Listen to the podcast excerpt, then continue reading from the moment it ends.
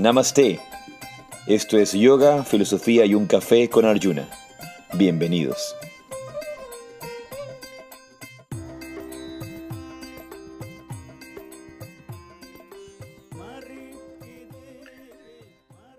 Namaste, Jaisi Radhe Radhe. Yo soy Arjuna Das. Y yo soy Chintamani.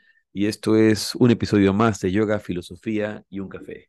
Bienvenidos todos, en vivo desde Guayaquil, Ecuador, luego de viajar por la India por tres semanas, y por Turquía, y por Miami, y por Panamá. Te diste una, una vuelta por varios países en tres semanas. Sí, realmente eh, eh, creo que en el sentido del cansancio es la peor ruta que he tomado alguna vez en mi vida, es la peor ruta la peor de todas, la más cansada, porque es mucho movimiento. El hecho de, tener, de haber tenido que ir em, por medio de Guayaquil a Panamá o, haber obviado eso, habiendo hecho Guayaquil directo a Miami, lo que requiere que tengas visa. Entonces era, es muy fácil para aquellos que tienen visa. Pero luego haber tomado ese, vuelo es muy largo, como casi 10, horas de Miami a Estambul, para luego un vuelo también eh, largo. Ahora hay, un, hay otros vuelos eh, a Estambul desde Panamá, que es más cansado aún, como casi 15 horas.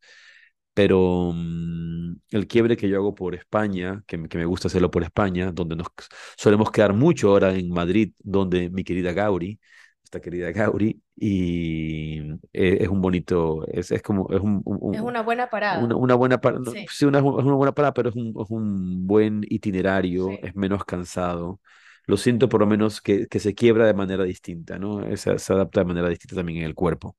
Y estaba pensando que a veces uno dice, ya, bueno, me voy directo, prefiero irme directo sin hacer tanta parada, me voy 14 horas en avión, 15 horas en avión y realmente es terrible.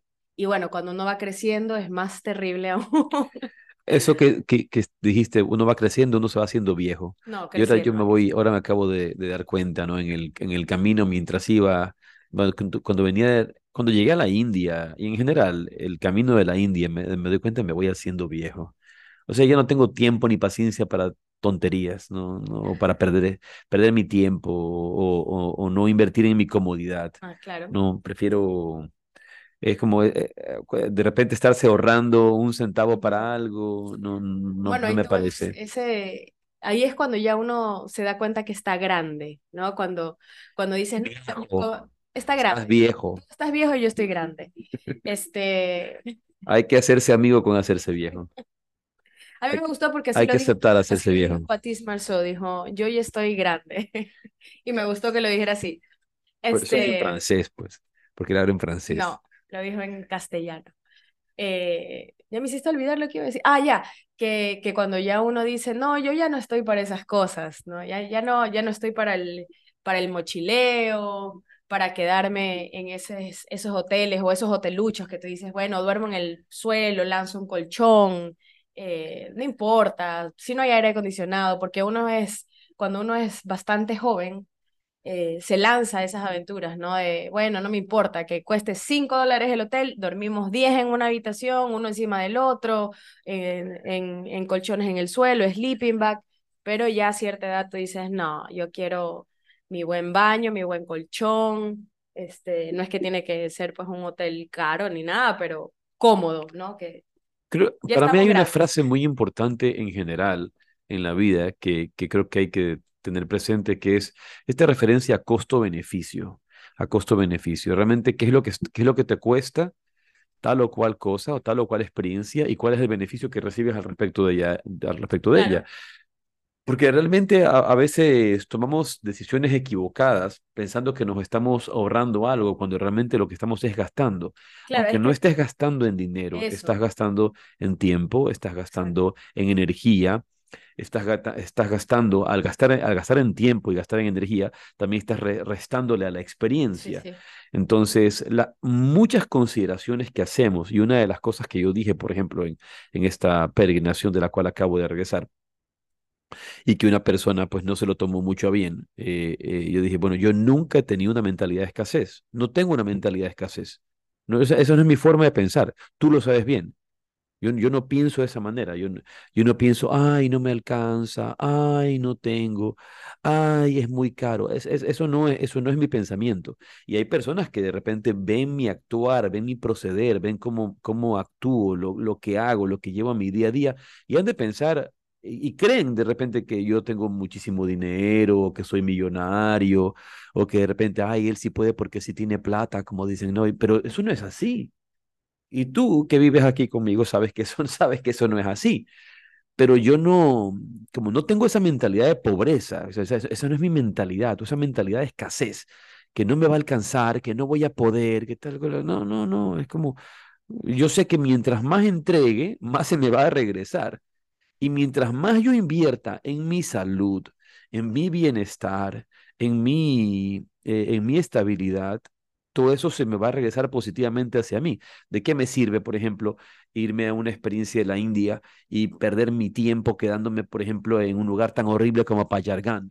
Sí. Payargán es horrible, ese es el lugar más horrible de la tierra. Si te quieres ir a quedar a Payargán, ándate a quedar a Pues sí, puedes decir si es una experiencia, ver el sitio. Yo no, no, no quiero tener experiencias del tercer tipo, ni del cuarto tipo, ni cercanas a la muerte, ¿no? Es como, no, no, no, no, ¿para qué? Gauri, Gauri, que ha estado en la India, que vivió en la India, sabe lo que es Payargán, y Payargán es horrible, es un lugar horrible, ¿no? Ella ha vivido en la India, ¿no? Entonces, eh, escríbenos aquí, Gauri, ¿cuántos años viviste en la India? ¿Ocho años? ¿Nueve años? Ocho. Ocho años. Ocho años vivió Gauri en la India y sa- ella sabe que Payargán es horrible y que puedes escribir lo que tú quieras aquí en el, en el texto para, para leerlo eh, sobre Payargán. Pero si te quieres ir, o sea, viendo en costo-beneficio, te queda lejos de todo. Estás alejado de cualquier lugar importante, de cualquier experiencia importante. Pones tu salud en riesgo, Sí. tu cuerpo físico en riesgo.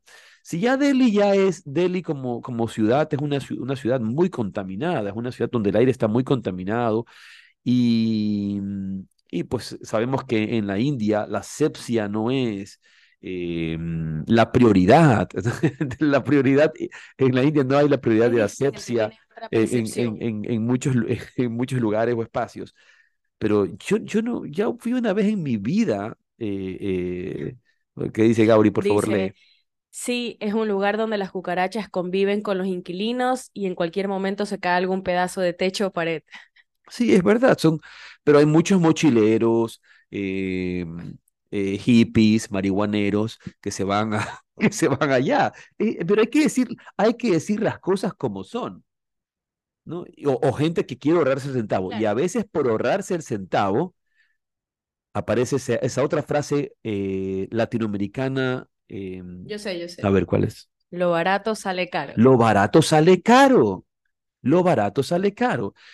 Pero como la gente no quiere aceptar sus errores, como hoy día vivimos una, una, a estos adolescentes de 30 y de 40 años, ¿no? Vas a buscar todas las, todas las frases necesarias, todos los razonamientos necesarios, todo lo que tengas que pensar para poder justificar eh, el, grave error que has cometido, los errores que cometes.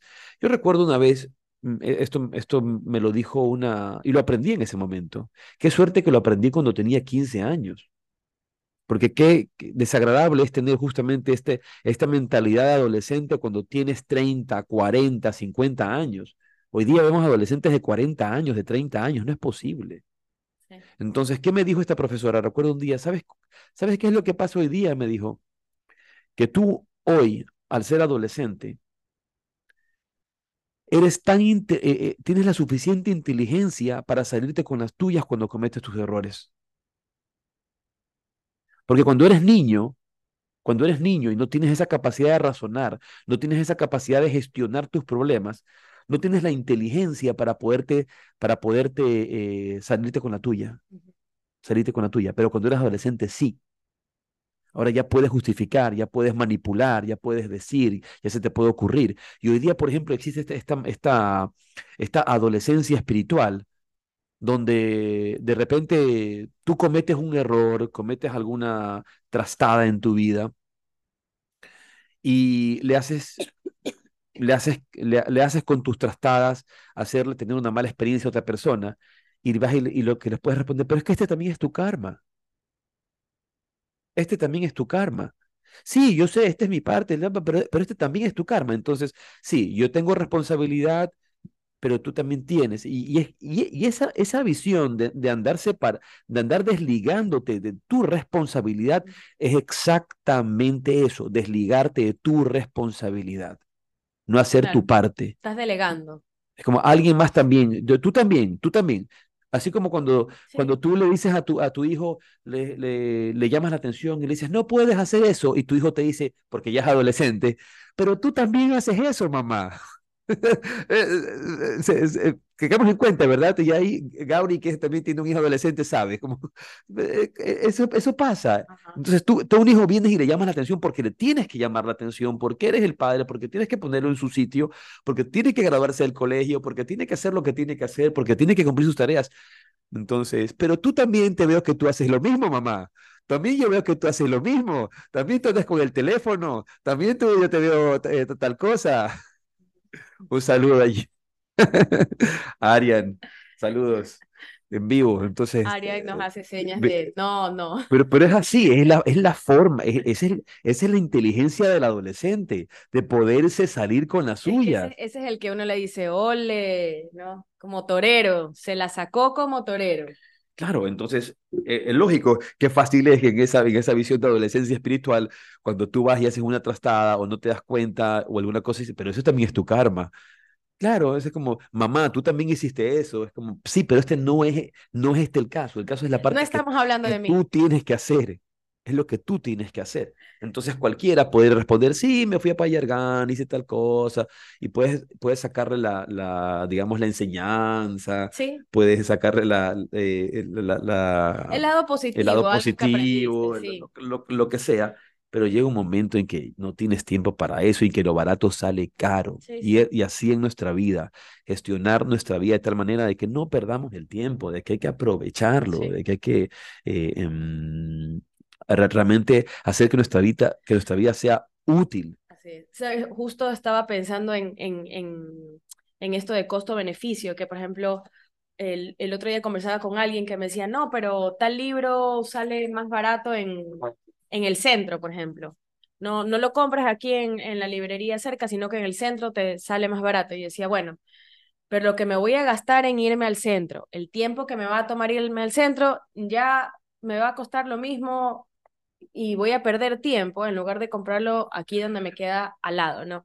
Es diferente cuando tienes que comprar 100 libros. Y ahí, por supuesto, el costo y el beneficio van a ser distintos. Si te vas a comprarlo en un lugar donde te va a salir más barato, pues por la cantidad, el volumen, ¿no? Pero muchas veces hacemos esas consideraciones que tú acabas de decir, me voy a ir pues más lejos a comprar algo que me sale mucho más barato, pero ¿cuánto estás gastando en, en, en el, en irte, en, en, en, en tiempo? En perder tu tiempo, que, están, que, están, que están preciado.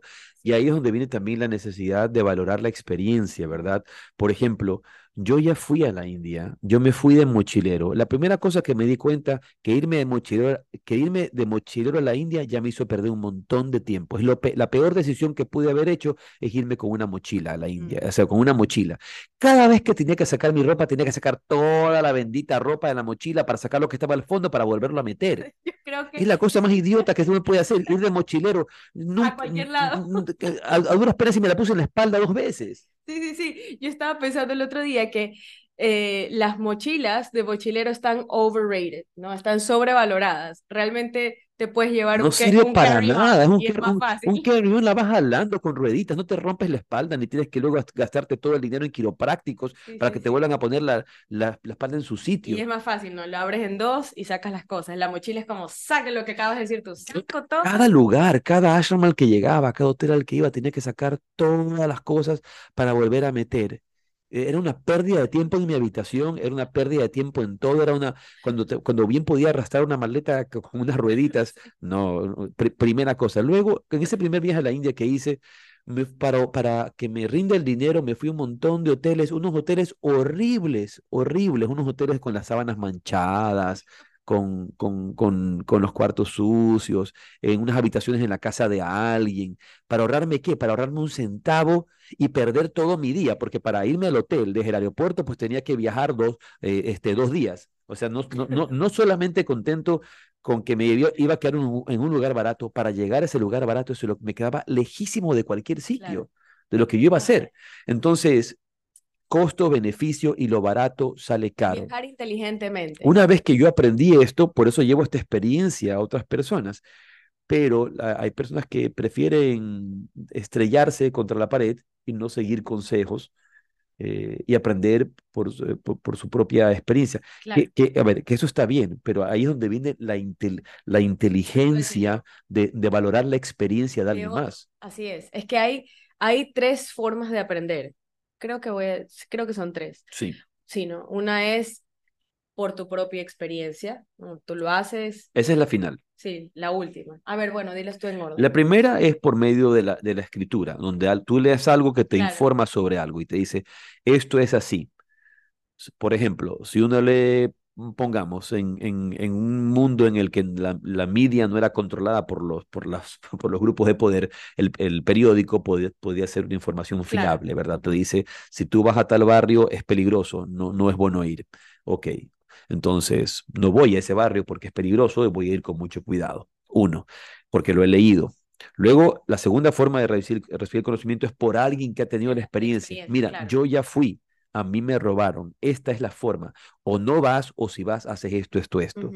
Y recibes la experiencia a través de alguien que vivió su experiencia. Claro. Y tú te ahorras el problema.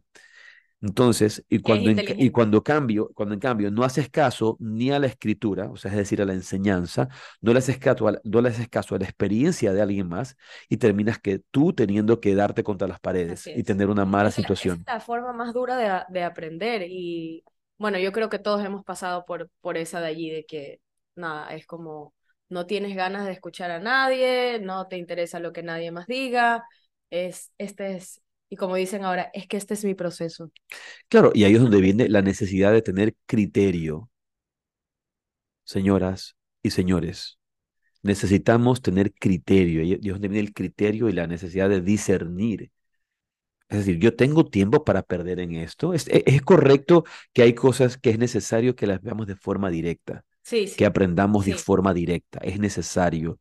Pero muchas veces para eso están los maestros, para eso están los guías, para eso sirve todo, un cuerpo de conocimiento que nos va a aportar y nos va, y nos va mm, a ayudar a crecer. Así es. Para eso ¿no? están los padres, ¿no? Que, que te dicen, a ver, hijo, yo ya pasé por ahí, yo ya fui por ahí, yo sé que no, que no me crees en este momento, te parece que no es, pero yo ya pasé por ahí para ahorrarte todo ese dolor, para ahorrarte el mal rato, para ahorrarte la, la molestia, el Mira, hay susto. hasta una canción, que hicieron una canción y dice, It's not time to make a change, just relax, take it easy. You're still young, that's your fault, that's so much you have to go through. Vamos a hacer karaoke. Eh, eh, Me gusta y- esa y- canción, y y- ¿cuál es la parte que dice este? eh, eh, Find a girl to no, love no, her. no, ¿Cuál? And I know that it's not easy to be young, to be young and to find something. Bueno, o sea, él dice, yo ya lo, yo ya lo viví, lo entiendo, ¿no? Lo entiendo. Entonces, por un lado, es necesario, obviamente, tener nuestra experiencia, crecer, pero es necesario también escuchar la guía, escuchar eh, la enseñanza, em, valorar la experiencia de alguien más que nos, que nos está dando las pautas del caminar. Y, y nuestro camino se vuelve más sencillo. Cuando seguimos las... ¿Cuántas veces yo me doy cuenta, si yo hubiera seguido, y a veces me, me arrepiento, si yo hubiera hecho caso a, a cosas que me dijo mi maestro, me hubiera ahor- ahorrado tantos problemas? Claro. Y yo he sido alguien de hacerle caso realmente a mis maestros, los he escuchado. Y si yo hubiera hecho caso, me hubiera ahorrado tantos problemas. Sí, sí. Bueno, a mí me pasa, eh, si pienso en, mis padres. Y yo, yo siempre, siempre fui bastante obediente y educada. Y entonces hacía caso a lo que se me decía, las horas de regreso, las salidas, pues todo, ¿no? Y ya eh, esto en cambio me pasó de grande y grande, grande, que a pesar de que, pues, me decía mi mamá, me decía, haz esto o no hagas lo otro, yo fue, justo estuve en esta, como dijiste tú, esta adolescencia ya después de los 30, en la que dije, no, bueno, es- este es mi proceso. Ya si me tengo que estrellar, me estrello solita. Y me estrellé. reestrellé. Entonces digo, bueno, justo se me ocurrió no hacer caso a mi mamá de grande, cuando de pronto pues hubiera, me hubiera servido mucho y me hubiera ahorrado muchísimos problemas si, si hubiera escuchado. Y ahí es donde valoramos la sabiduría. Y hay que entender que la enseñanza espiritual, ¿dónde comienza? En Shravanam, Shravanam, escuchar.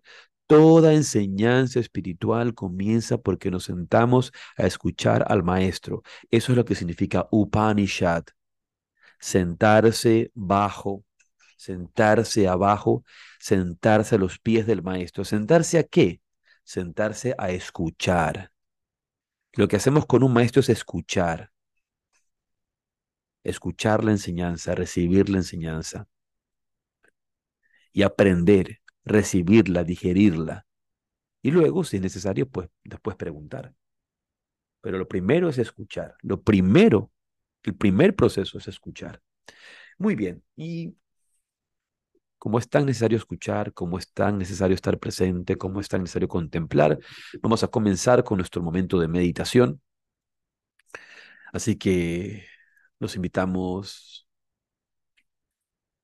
a cerrar sus ojos. Cierra tus ojos y regresa tu atención al espacio que ocupa tu cuerpo.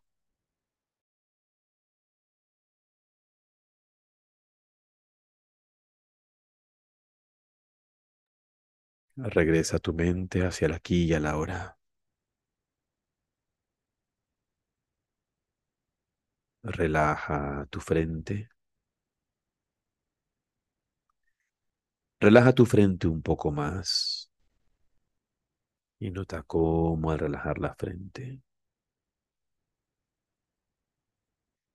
los pensamientos se calman.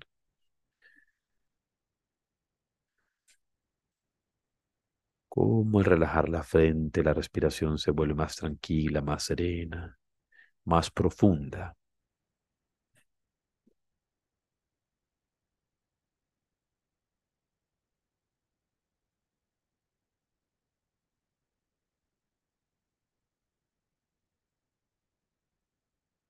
Toma conciencia del aire que entra y sale por tus fosas nasales y en ese flujo de respiración permite que tu mente fluya.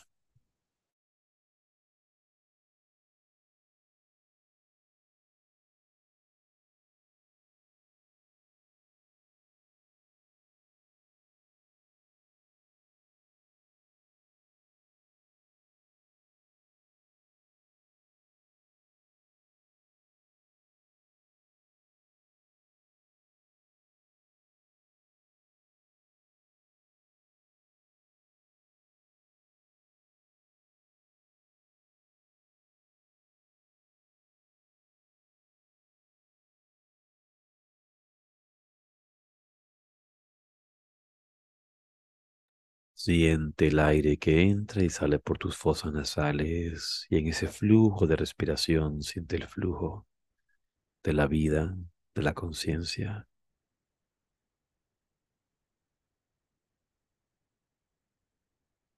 Simplemente estar, simplemente ser, simplemente abrirnos a escuchar, a sentir.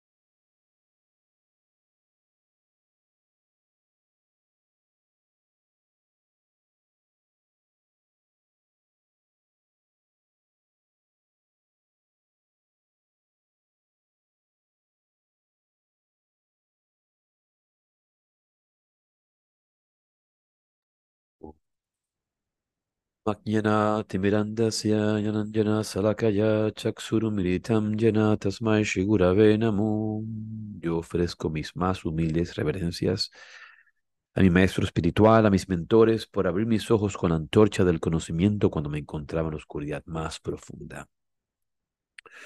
Muy bien.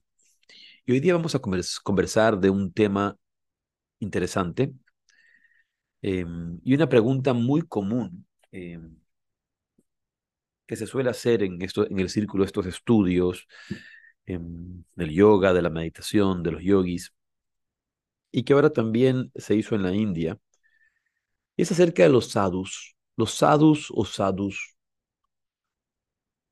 Primero, ¿cómo se dice? ¿Sadhu o sadhu?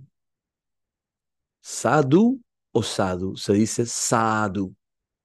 No, sadhu. No es, no es sadhu. Mm, como no con tilde. Claro, es cuando, por ejemplo, la gente le dice a, a, mm, a Bhaktivedanta Sadhu Maharaj, dicen Sadhu, Sadhu, y ha llegado Sadhu Maraja, porque eh, esa es la forma en que los españoles decidieron traducir la palabra Maharaj, Maharaya, Maraja, Sadhu, y dicen Sadhu, y es Sadhu. Cuando, tú, cuando realmente prestas atención a la pronunciación, cuando prestas atención a la pronunciación, es eh, sadhu. Sadhu. ¿no? Es la forma, es la forma de, pronunciar esta, esta palabra. ¿Y qué, qué, es un sadhu? ¿Qué es un swami? ¿Qué es un yogi? Un poquito conversamos, eh, vamos a conversar acerca de, de esto de aquí. Eh, lo primero Quizá referenciar que cuando Alejandro Magno llega a la India en el 326 a.C., después de haber conquistado todo Oriente Medio, tiene una, un encuentro con lo que los griegos van a llamar los hipnosofistas. Hipnosofistas, los filósofos desnudos. Em, algunos pueden preguntarse de dónde viene la palabra gimnasia, ¿verdad? pero dicen gimnasia, ¿por qué hipnosofistas? Hipnosofistas. Ya, la gimnasia era la ejercitación física. Em, pero, y por eso de ahí viene también la palabra gimnasium, que era el lugar donde se practicaba este ejercicio físico, que además luego fue pero, pero hip, hip no significa desnudo. Sí, no, no, es que viene, eso iba a explicar pues primero. Viene del latín gymnasium, que no solamente es el lugar donde se ejercitaba físicamente, sino al propio ejercicio y a la escuela filosófica en general. Se había tomado del griego gymnasium, que en origen designaba el efecto donde se hacía la gimnasia, pero esta gimnasia se hacía desnuda y de ahí venía ese nombre gymnos, que es desnudo. Y a su vez, esta palabra gymnos viene eh, de la raíz indoeuropea sánscrita nog, que significaba desnudo. Entonces de ahí es que viene toda, toda, esta, eh, toda esta cadena de palabras que vienen del nog, del desnudismo. Y de este mismo nog viene el, el término latín nudus, que era desnudo. Y de ahí viene el desnudismo y la desnudez, o el nudismo y la desnudez. Entonces, em, ya vemos la conexión entre hip, ¿por qué hipno? Hipno, y cuando decíamos gimnasia, la gente realmente hacía esto desnudos, porque lo hacía sin ropa, porque la gimnasia no te ponías ropa para hacer gimnasia. Ahora todo un atuendo. Para todos, para todos tienes atuendo, pero realmente máximo lo que hacías es como un calzoncillo, eh, con un taparrabo, con algo, ¿verdad? Entonces, nosotros entendemos estos hipnosofistas que, que que se encuentra. Y eran todos hombres, los gimnósofos. Gimnosofistas, claro, sí, sí, porque eran estos, estos. Entonces, cuéntanos un poquito de Alejandro Magno, con lo que cuenta la leyenda. A ver. Cuenta la leyenda que después de derrotar al rey Poros, conquistando la orilla oeste del río Indo, Alejandro preguntó acerca de los sabios del lugar. Le hablaron de un asceta que vivía en la espesura del bosque. El arrogante emperador envió a sus emisarios, y estos combinaron al sabio Zeta a acudir prontamente a ver a Alejandro. Si vienes, le dijeron, el emperador te recompensará generosamente. Si te niegas, ordenará tu muerte. El asceta les respondió, los sabios no desean nada del mundo, ni temen a la muerte. Si el emperador quiere verme, tendrá mucho gusto, tendré mucho gusto en recibirle en mi humilde choza. Alejandro comprendió que su poder era inútil frente a los sabios y tuvo la suficiente humildad para acudir en persona a verlo.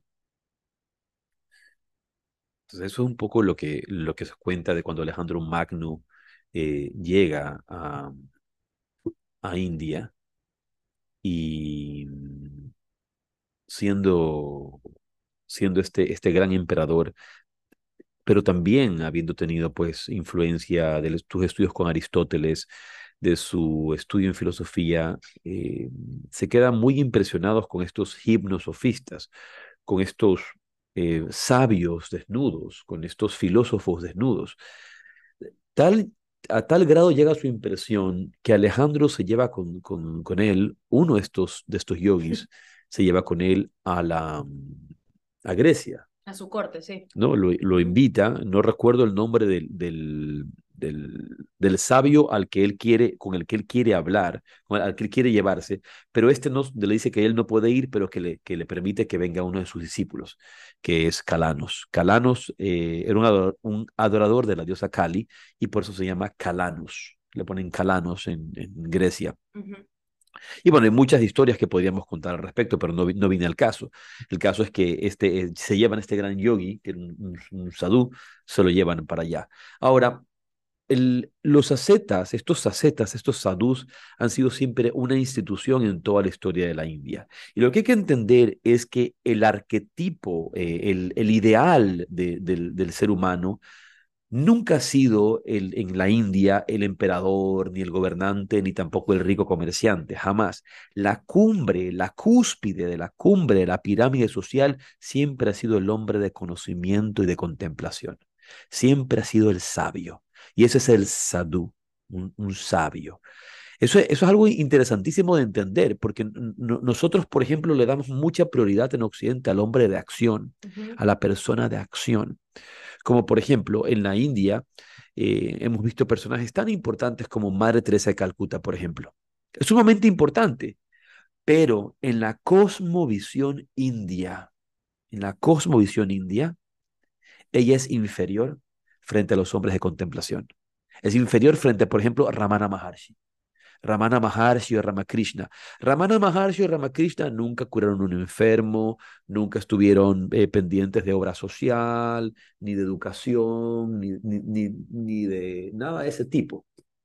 No, nosotros le damos una, una eh, eh, prioridad preponderante a, al, al, aspecto social, sí. al servicio social, a las personas de acción pero en, pero en la cosmovisión de la India, en el ideal indio, en el ideal védico, por encima de todo está el contemplativo. Es la, es la cúspide de la pirámide, claro. el contemplativo, el hombre de conocimiento. Esa persona que se ha, se ha dedicado y se ha entregado por completo a la búsqueda interior, el sabio, el asceta, el que mm, se empeña en el descubrimiento del papel del ser humano en el universo, en entender el misterio de la vida en buscar y lograr la suprema iluminación. Eh, el ejemplo más claro, Buda, por ejemplo, retirarse absolutamente de todo para entregarse a la búsqueda interior. Este, este, este ideal de este ser que deja toda relación social, eh, trasciende todo tipo de, de, de responsabilidad de casta o de familia, es el ideal ¿no? de, de, la India, es el hombre ideal, es el, es el ser humano superior. Y aquí nos, nos, podría, nos puede eh, causar un poco de conflicto justamente porque nosotros damos esta prioridad al aspecto social. Claro. No es como... Al, al social y no solamente al, al social del servicio, sino al de la relación, al estar siempre actuando, ser parte, ser parte clave, creo yo, de, de, de esto que nosotros llamamos sociedad, un poco porque el sadhu está fuera de, o sea, pertenece pero no pertenece, porque no está inmiscuido en ninguno de estos de estas problemáticas o de estas eh, alcanzar nada. El sadhu no tiene nada. El sadhu no tiene pertenencias, ¿no? Nosotros en cambio vamos acumulando, es eh, nos medimos con la, la, vara de quién tiene más, de qué auto tienes, cuál es la marca, qué tan rápido va, qué tan grande es tu casa, eh, cuántos pares de zapatos, a qué colegio mandas a tus hijos, cuánto tienes. Y en cambio el sadhu se desliga de todas esas pertenencias, ¿no? Y no, no solamente no pertenece, está como fuera de la sociedad, es como un outcast, sino que no, no, tiene, no tiene nada. De hecho, tú ves a los sadhus en India y creo que tienen lo que llevan puesto de ropa y, y ya está. Creo que se la sacan, la lavan y esa misma se vuelven a poner. No tienen nada más Ahora, que lo puesto. Lo, lo, importante es entender esta, esta palabra. Y, y por un lado, aunque los, videntes de, aunque los videntes de los Vedas, los rishis, esos sabios iluminados los rishis, recordemos, eran hombres de familia, eran casados y con hijos, y fueron los veedores los que dieron el conocimiento, ellos nunca han representado el ideal de, de, de, de esta pirámide social. Eso, los rishis vendrían a ser como los filósofos, lo, o sea, un, un, los... No, los rishis son los padres de la humanidad. Yo, yo, sé, yo sé, pero digo, es que, por ejemplo, en, en Grecia, que había tantos filósofos que realmente eran los que buscaban también eh, entender todos estas, estos misterios del, del universo y que fueron luego los que descubrieron todo esto que nosotros conocemos ahora como las leyes de la física y las leyes de las matemáticas y las leyes de no sé qué, de todo de la, la, la escuela de filosofía, viene de ahí porque eran estos, estas personas, no, de pronto no eran lo mismo ya, pero creo que podemos hacer esa analogía de los rishis y los filósofos que su objetivo de vida no era conseguir nada más solamente el conocimiento y, y descubrir o sí, descubrir todos estos misterios que nos, nadie más entendía. No. No, me perdí por un momento.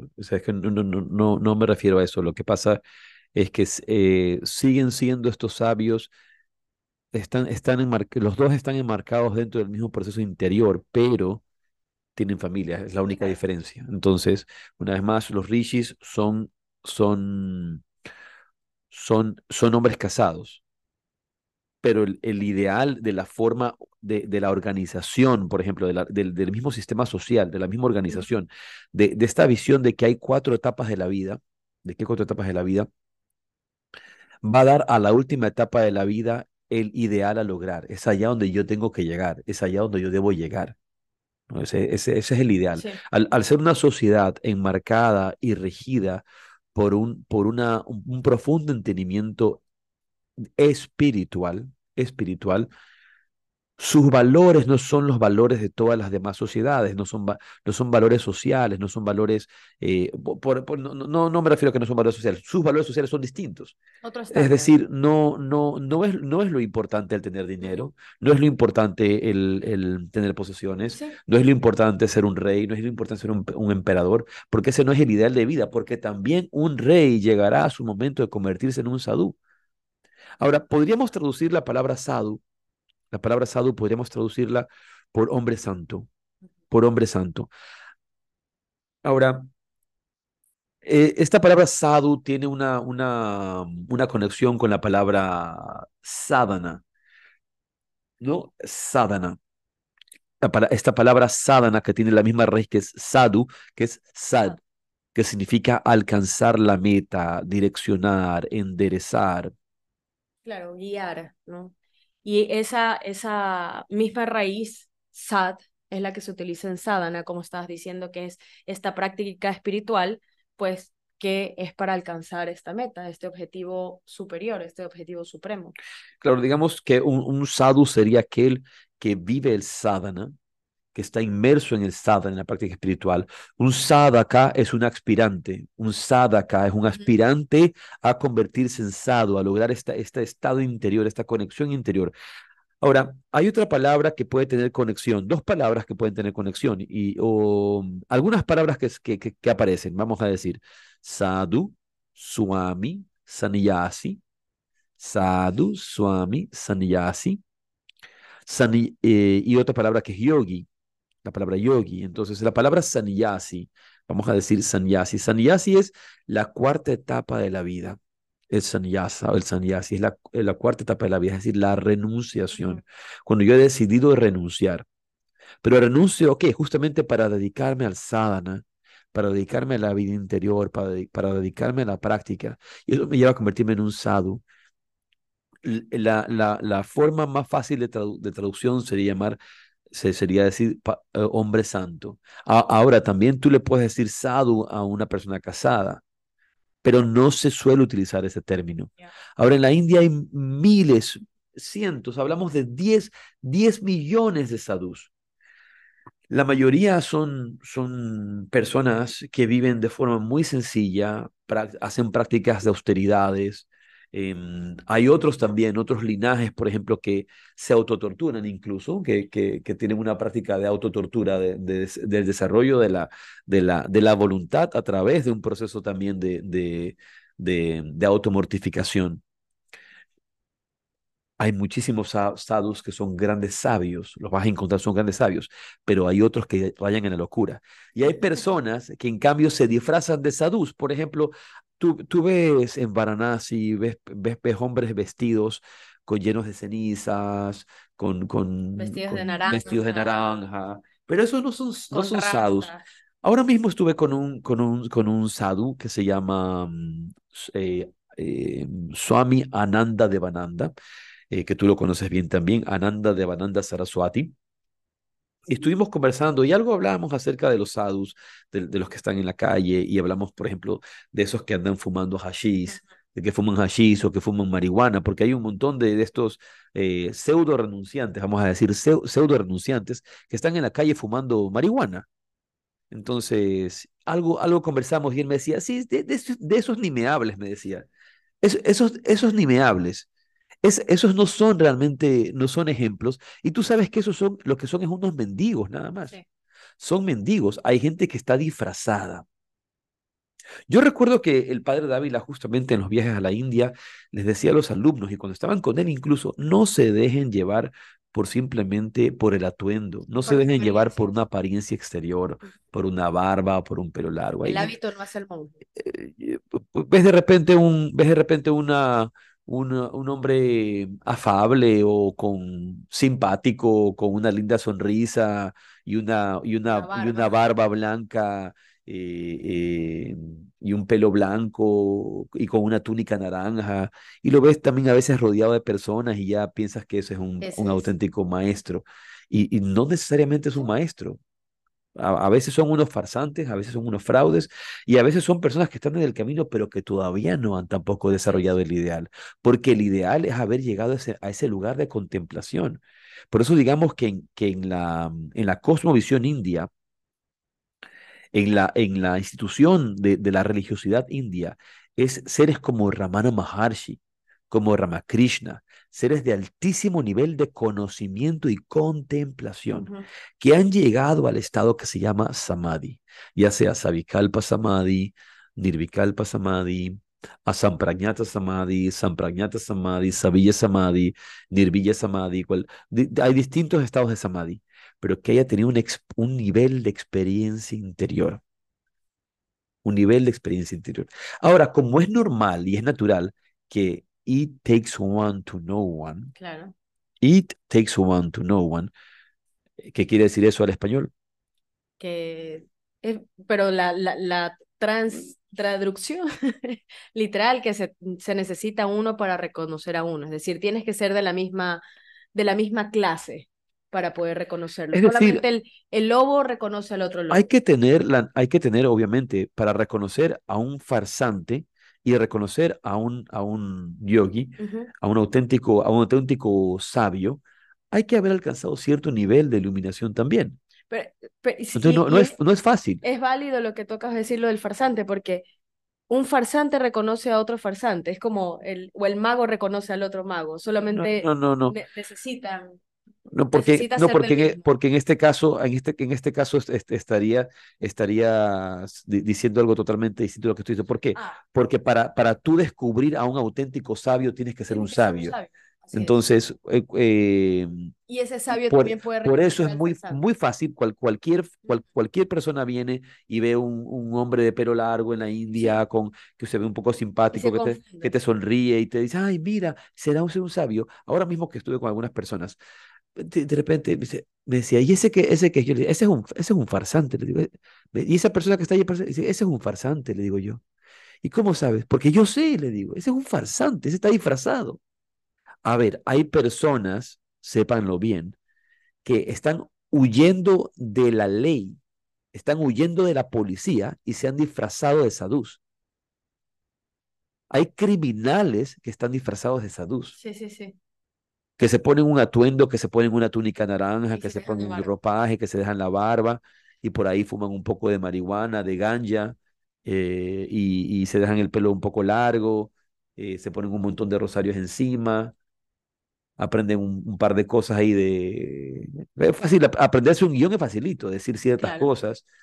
eh, y, y, y, y tú ves, vienen occidentales, ay, mira, el gurú, maestro, ese es un maestro que me iluminó, un maestro iluminado, ¿no? Y así hay de todo, hay, hay hasta hombres occidentales hoy día, con el atuendo, con el Claro, disfraz, y, con ceniza en la y te cara. pueden contar el, te pueden también dar el cuento, darte el, darte el cuento, ¿no?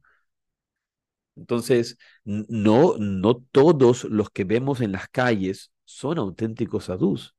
Y, me gustó mucho conversar, tener esta conversación con Ananda de Bananda y que yo le decía esto y me decía, esos son mendigos, es- esa gente no es, no, son. Recuerdo eh, también a Swami, eh, Swami eh, Vidyananda Swarupa que, que decía, yo no me mezclo con, con esos falsos yogis que andan fumando marihuana. Yo, yo no me mezclo con esos falsos yogis porque son gente que está en la calle que, que no es, ¿no?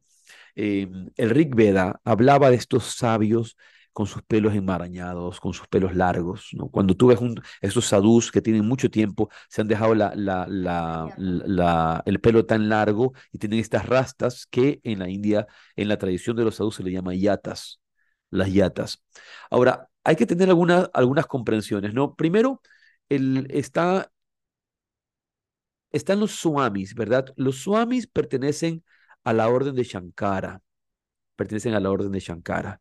Lo que se, eh, mucho tiempo atrás, si vamos al origen del tiempo, no, no, nos perderemos en un personaje legendario que se llama Dattatreya. Y Dattatreya es el que origina la orden de los swamis, la orden de los swamis. Entonces, ¿qué es un swami? Swami, swa ser, me, ser uno con el ser, swami, ser uno con el ser, swami. Ahora, un swami puede ser un sadhu, pero que normalmente un swami pertenece a una orden específica, pertenece a una orden específica. Muchos sadhus simplemente han tomado el voto de, de, renuncia sin pertenecer necesariamente a una orden específica. Hay muchas órdenes en la India, unas eh, eh, que son, eh, digamos, netamente védicas, que vienen de la tradición védica original, donde están esto que llamamos los dasanamis, o la orden, perdón, o la orden de los diez nombres. La orden de los diez, de los diez nombres, ¿verdad? Los dasanamis. Eh, por ejemplo, Aran, Aranya, Bharat, Giri, eh, Puri, Sagar, Saraswati, Tirta, por ejemplo, el famoso Swami Ram Tirta, él pertenecía al linaje, son, son, diez, son, son diez ramas, ¿no? Que Esto, los swamis son monjes. Son, son monjes que pertenecen, son, son monjes, son renunciantes. Una vez más, recuerden la palabra sanyasi, que representa la cuarta etapa de la vida, sanyasi, el haber renunciado al mundo. Tomas el voto de sanyasi, tomas el voto de renuncia. Un sanyasi es un renunciante. En ese momento, este sanyasi toma votos de sanyasi y se convierte en un swami ahora, uh -huh. en uno con su ser, swami. Eh, Shankaracharya, el gran Shankaracharya, eh, reorganizó a esta orden antigua de swamis, de monjes, de sadhus, que, que había sido fundada por Dattatreya. Shankaracharya eh, milenios después, va a reorganizar esta orden y las organiza en 10, en 10, este, en 10, en 10, en 10 ramas, sí. Son Aranya, Ashrama, Bharat, Giri, Parvati, Puri, Sagar, Saraswati, Tirta y Vanam. Ok, aquí por ejemplo todos conocen al gran Paramahansa Yogananda. El gran Paramahansa Yogananda y Swami Yukteswar, ellos pertenecen a la orden Giri. Ellos pertenecen a la orden Giri. es decir, son de la montaña. Muchos de ustedes han escuchado también, por ejemplo, hablar de Swami Shivananda o de Swami Satyananda de la escuela de Bihar, ¿verdad? Entonces, por ejemplo, Swami Satyananda y Swami Shivananda pertenecen a la orden Saraswati, Saraswati, de la diosa Saraswati, de la sabiduría. Eh, por ejemplo, eh, Swami Veda Bharati, Swami Veda Bharati, ¿no? Ahí está, Bharati y Swami Rama pertenecían a la orden Bharat, Bharati, Bharat es la misma, ¿no? Bharat, Bharati es la misma. Ellos pertenecían a esa, a esa rama. Dije antes, el famoso, un gran personaje, eh, Swami Ram Tirtha, Swami Ram Tirtha, ¿no? Em, otro personaje em, importante, eh, quizá, eh, que decía Swami Veda Bharati, él hablaba, él siempre se referenció al Yoga Sutra explicado por Swami Hari Harananda Aranjan. Swami Hari Harananda Aranjan. Este Hari Harananda Aranjan es el último representante o, uno de los más grandes representantes que ha tenido en el último tiempo, mejor dicho, la tradición del yoga puro, del yoga, del Raya Yoga de Patanjali. Entonces, el, si alguien quiere profundizar en su, en su estudio del, del Yoga Sutra, se le recomienda el comentario de Swami Hari Harananda Aranjan Ojo, ese Swami Hari Harananda no tiene absolutamente nada que ver con el Swami Hari Harananda del Kriya Yoga, que mm. también es uno de los seguidores de Sri Yukteswar y de Paramahansa Yogananda. No es la misma persona, no es la misma persona. ¿Ok? Entonces, eh, pero por ejemplo, vas a ver a los Nagababas. Entonces dice, ¿por qué? ¿A, qué, ¿A quién pertenecen los Nagababas? En el siglo XVI, en el siglo XVI, Em, se organiza una sección de, de, de, monjes naga como una tradición de sanyasis armados. Muchos, de, muchos de ellos eh, eh, hoy día todavía siguen caminando con un cuchillo. Van desnudos pero con un cuchillo. Tienen, claro, tienen un cuchillo, una espada para poder eh, pelear contra los mugoles porque el, la, la, la, la, religión en muchos, en muchos eh, en muchos momentos de la historia de, la historia india y del imperio mugol, cuando, cuando los mugoles, eh, los mugoles invaden la India, la, la, la, institucionalidad de la India se ve religiosa, se ve amenazada. Claro. Por ejemplo, eh, si Shankara Acharya u otros grandes sabios hicieron su trabajo para que, para que el budismo no, no, no, no, no ganara fuerza frente, al, frente a la tradición védica, quien, termina de, de, termina de matar, digamos, al, budismo en la India, porque todo aquel que ha ido a la India sabe que en la India prácticamente no hay budismo, quien termina de disolver justamente a los budistas e, e, es, el imperio mogol. El, imperio mogol es el que destruye los templos, destruye los monasterios, destruye todo. ¿Y por qué, por qué, destruyen, por qué destruyen todo eh, y no logran destruir en cambio al hinduismo? ¿Por qué no logran destruir a los, a los monjes? Porque los monjes no vivían en monasterios. Porque Estaban dispersos en todas partes. Porque, porque los, los sadhus no viven en monasterios, porque los sadhus, porque los swamis no están en un sitio, están en todas partes, están en las montañas, están en las cuevas del Himalaya, están en los bosques. Vienen cada 12 años para el Kumbh Mela, ahí aparecen en el Kumbh Mela, viniendo de todos los rincones de la India.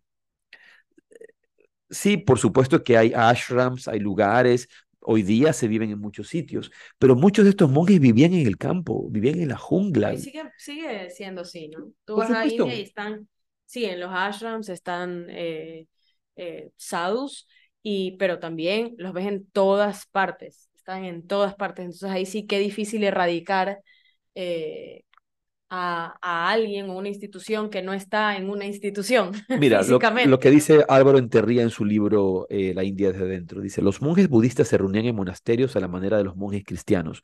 Los monjes hindúes, por el contrario, preferían vivir en soledad o peregrinar continuamente de un lugar a otro. Shankaracharya, que dio una nueva vida al hinduismo tras el predominio budista, organizó a los monjes hindúes en la orden de los das, Dashanamis, que son los diez nombres. por Dasha, Dash, no diez, Dashanamis, los diez nombres, que aún, que aún hoy en día constituyen la mayor institución ascética. El sannyasi, dice Álvaro, renuncia a los tres mundos, no solo a este, sino también a cualquier recompensa en los cielos. Durante su iniciación, el futuro sannyasi celebra sus propios ritos funerarios, quema su cordón sagrado, Se queda desnudo y recibe tres trozos de tela ocre para vestirse, un bastón, un recipiente para el agua y un cuenco para pedir limosnas. Eh, pero e, ese, esa, esa mm, particularidad de no estar congregados en un monasterio, sino de poder eh, vivir en todos los lugares, en cualquier sitio, eh, caminando, deambulando por toda la India. Em, ¿Por qué? Porque no deben desarrollar apego. Eso hace que, que ellos puedan prevalecer frente a la invasión, de, la invasión del, del, del, imperio mugol. Entonces, en el siglo XVI, es que em, un swami organiza una sección de estos nagas, porque existían ya estos nagas como un, como un, este, em, como un ejército. De sanyasis. Como un ejército de sanyasis, claro. Como un ejército de sanyasis.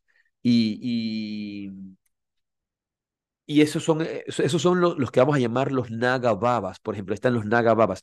No podemos clasificar a todas a todos los linajes. Por ejemplo, hay otro linaje de monjes que son los monjes que siguen, eh, son los Gauragnatas, los Gauragnatas,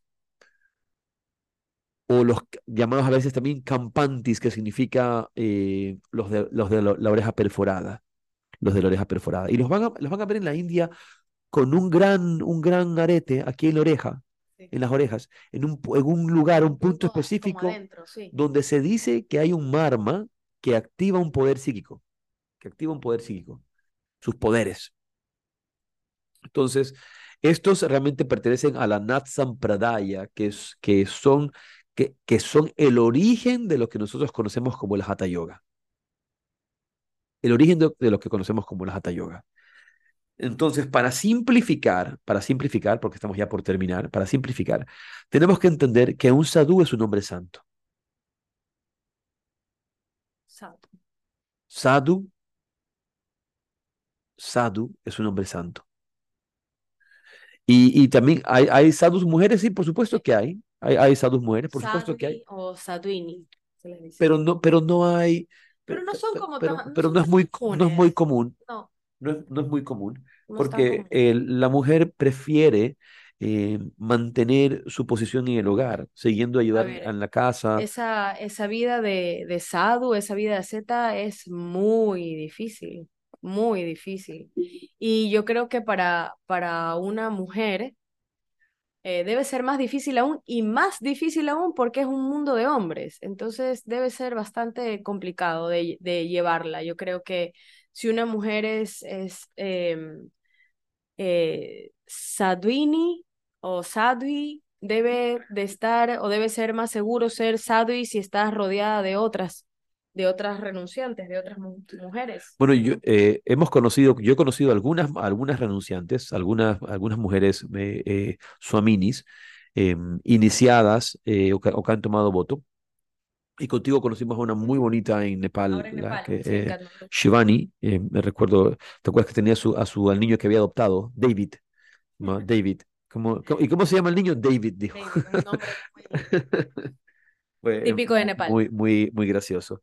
Eh, por favor, eh, co- comenta un poco lo que di- le dice Álvaro Enterría en este. Dice, posteriormente, para responder al peligro en que se encontraba el hinduismo frente a la política agresiva e intolerante de varios reyes musulmanes, se fundó la Orden de los Nagas, desnudos, en las que se admitía a cualquiera que lo desease sin restricciones de casta. Los Nagas fueron concebidos como orden guerrera, como monjes soldados, y aunque también pertenecen a los Dashanamis, tienen reglas muy distintas. Espera un momento. Aquí es importante también referenciar que muchas de, este orden de, lo- muchas de las órdenes de los swamis eh, son, son, este, eh, son, son, tienen también reglas de casta. Mira la diferencia que dice aquí, ¿no? Dice, se admitía a cualquiera. Que lo que lo desease. desease sin restricciones de casa. Por ejemplo, esto eh, será una novedad para algunos, pero la orden Giri, por ejemplo, es solo para kshatriyas, para guerreros. La orden Bharati es para brahmanes. E- Es decir, yo no puedo, yo, yo en, estas órdenes, no importa si yo soy, me creo muy espiritual, no dejo de tener mi casta igual, sigo siendo, pertenezco a esta casta. No, no, no, no, no. si- Sigue habiendo ci- ciertas reglas, Ajá. pero los nagas no, la- no, no lo es. A pesar de que hoy su formación militar está obviamente muy descuidada, están organizados en diferentes akaras, gimnasios.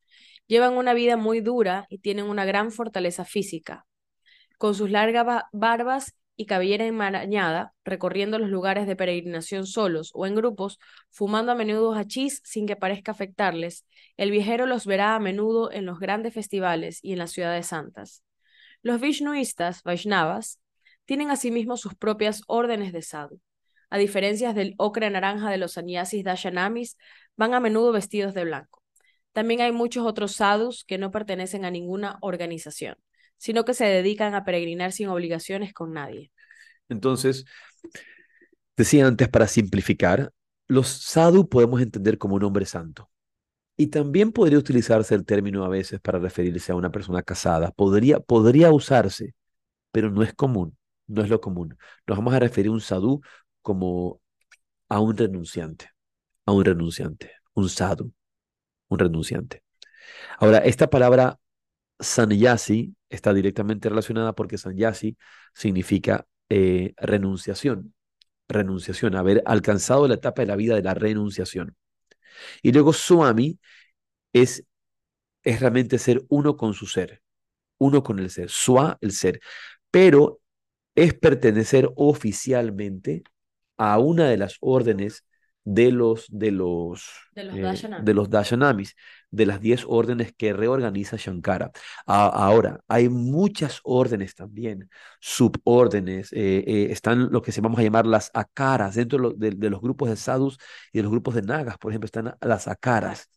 Y esto, akara significa gimnasio gimnasio. ¿Por qué? Porque ahí se entrena a las personas, son, son estos espacios de entrenamiento de estas personas que, que, que se preparan para, para ser defensores de la vida espiritual.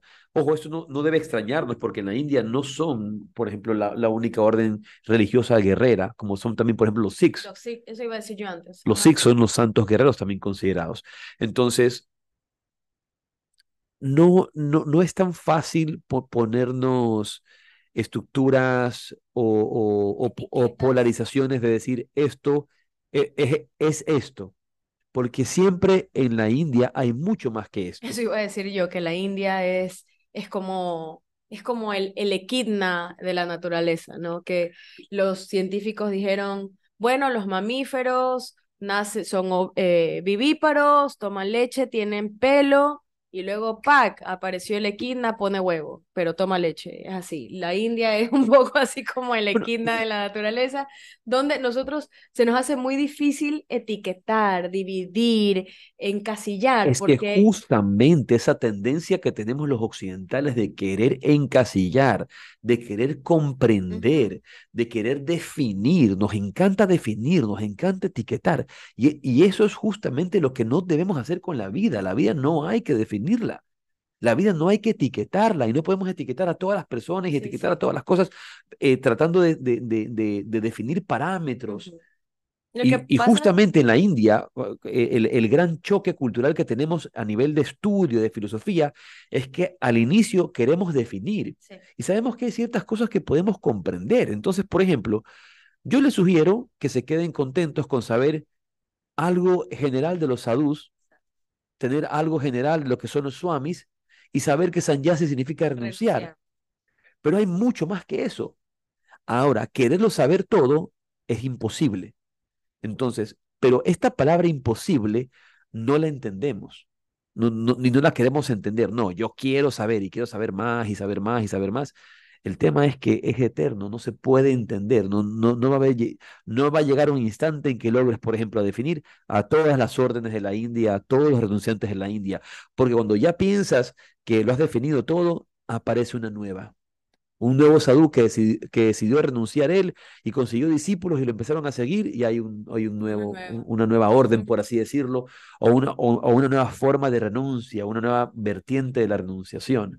Entonces, em, esos sadhus siempre son descon- desconcertantes. Y lo que es importante entender quizá es justamente este ideal de vida, que es el hombre de conocimiento, el hombre de contemplación, es ese arquetipo del iluminado lo que, lo que realmente se, eh, se para en la cumbre, en la cúspide de la pirámide social de la India y es el ideal de, de los buscadores espirituales. Es lo que de alguna manera a nosotros nos llama la atención como buscadores espirituales.